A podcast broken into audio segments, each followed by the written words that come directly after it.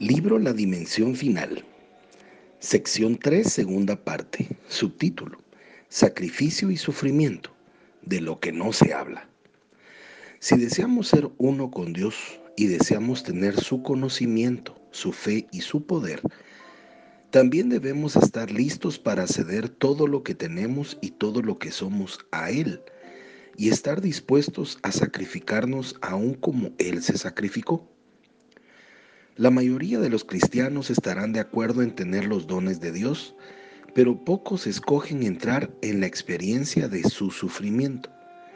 Recuerda, Dios sacrificó a su unigénito. Si vamos a ser uno con Dios, nada de lo que poseemos o esperamos poseer puede ser tan precioso que no estemos dispuestos a sacrificarlo. En nuestro caminar cristiano, Aprendemos y leemos mucho sobre la oración, la ofrenda y la alabanza, pero se dice muy poco acerca del sufrimiento y el sacrificio. Tenemos que ver únicamente la historia de los mártires para ver el camino rojo de sangre que ellos estuvieron dispuestos a llevar para darnos cuenta lo poco que nosotros hemos dado. Los mártires fueron a menudo falsamente encarcelados, quemados en la hoguera, hervidos en aceite. ¿Quién de nosotros ha tenido que sufrir tanto por buscar a Jesús? ¿Quién de nosotros estaría dispuesto a hacerlo? Jesús se sacrificó y los discípulos no pueden ser jamás mayores que su Señor. Fue a través de su propia negación que Él cumplió con el trabajo que le había encomendado su Padre. Muy frecuentemente, la simple verdad es que el mundo está más propicio para sufrir y sacrificarse por sus objetos de lo que estamos dispuestos por nuestro precioso Jesús. En segunda de Timoteo 4:6, Pablo dijo: Yo, por mi parte, ya estoy a punto de ser ofrecido como sacrificio, y el tiempo de mi partida ha llegado. Pablo se enfrentó a la muerte por Cristo diariamente. Fue apedreado y dejado por muerto en Listra. Fue golpeado en Filipo. Estaba deseoso de ser vejado por su Salvador. Pablo hizo mucho porque estaba listo para sufrirlo todo y sacrificarlo todo por Jesús. Para estar preparado en una forma especial para esta hora de los tiempos finales, debemos estar también listos y deseando sacrificarlo todo por Él. La dimensión final es una unidad con Jesús, una total unidad con Dios. Mientras caminemos en esa dimensión, nosotros conoceremos su voluntad, poseeremos su fe, manifestaremos su amor, reflejaremos su naturaleza y operaremos en su poder. Para alcanzar esa óptima dimensión se nos demanda nuestra voluntad para rendir todo a Él, sufrir y sacrificarnos por sus planes, no un día en el futuro, sino ahora, penetrar a la dimensión final. La dimensión final está disponible para cualquiera que la desee, pero se logra únicamente a través de nuestra dedicación, sacrificio y voluntad de, de obedecer.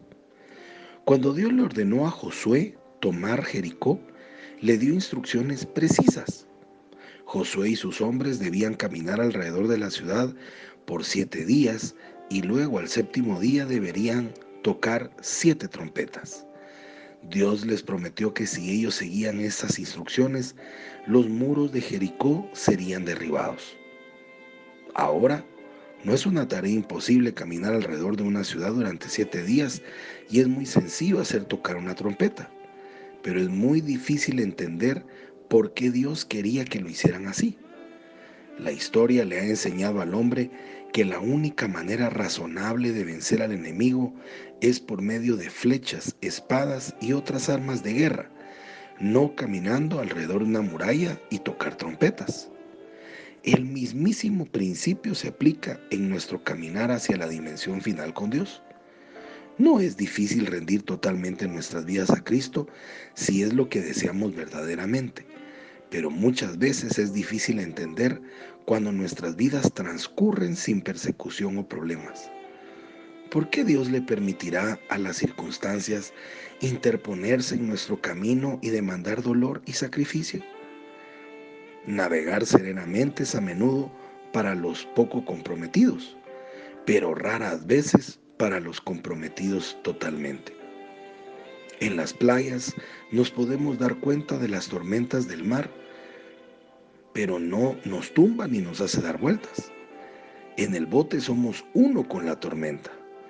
Como cristianos, subamos al bote y seamos totalmente uno con Jesús y tendremos que ser uno con Él durante un buen tiempo, durante la tormenta. ¿Por qué deberíamos arriesgarnos en los movimientos del bote en la tormenta? Si Jesús tuvo la audacia de darle vuelta a las mesas de los cambistas en el templo y mover el bote y nosotros deseamos ser uno con Él, debemos pues tener la voluntad de hacer lo mismo.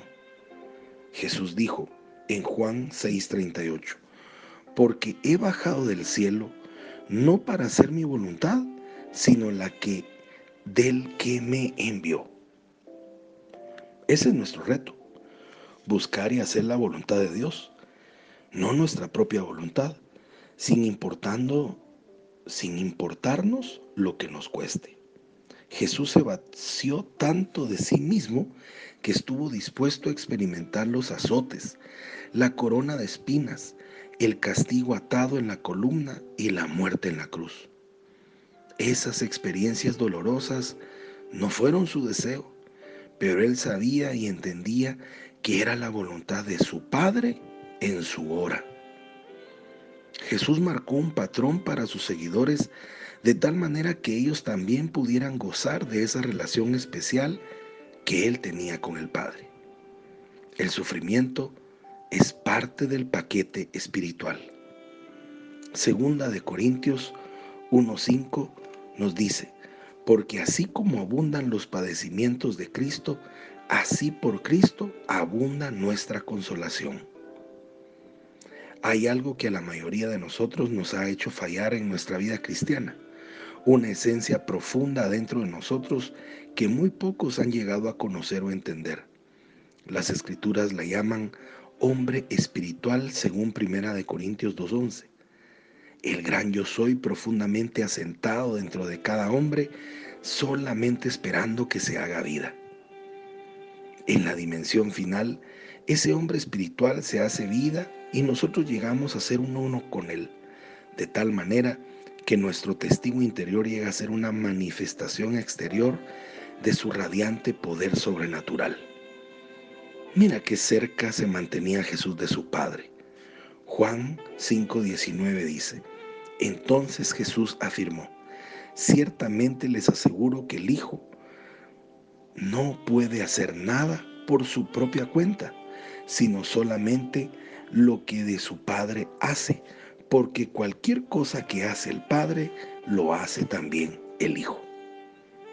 Jesús se vació tanto de sí mismo, de sus propios deseos, sus propios planes, sus propias necesidades, que su única y sola meta era cumplir con el deseo de Dios, quien lo había mandado a él. Él vivía tan cerca del Padre que no podía hacer nada que no estuviera en la voluntad de su Padre. Jesús dio el ejemplo. Dios vino una vez a vivir entre nosotros. Él dio su Espíritu Santo para vivir dentro de nosotros. Ahora Él desea que nosotros seamos uno con Él. Hay tantas personas en los negocios con las que yo platico que piensan que sus vidas son pasar de un día a otro pagando y pagando. En vez de eso, necesitamos darnos cuenta que nuestras vidas están constantemente en el vértice de la eternidad. Dios vino a nosotros de la eternidad al tiempo para que lo pudiéramos conocer a Él y algún día cercano pasar del tiempo a la eternidad.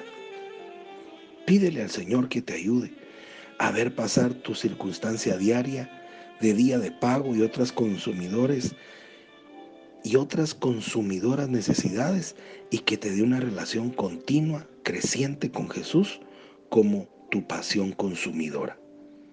Esa es la voluntad del Padre absolutamente en nuestras vidas. Te pregunto otra vez, ¿esta es la voluntad del Padre absolutamente en nuestras vidas? Jesús dijo, las palabras que yo les digo no las hablo de mí mismo. El Padre que mora en mí hace sus obras. Juan 14:10. Tan perfecto era el abandono del Hijo a la voluntad del Padre que Él moraba en Él y hablaba a través de Él. Eso es ser uno con Dios. Comentario personal.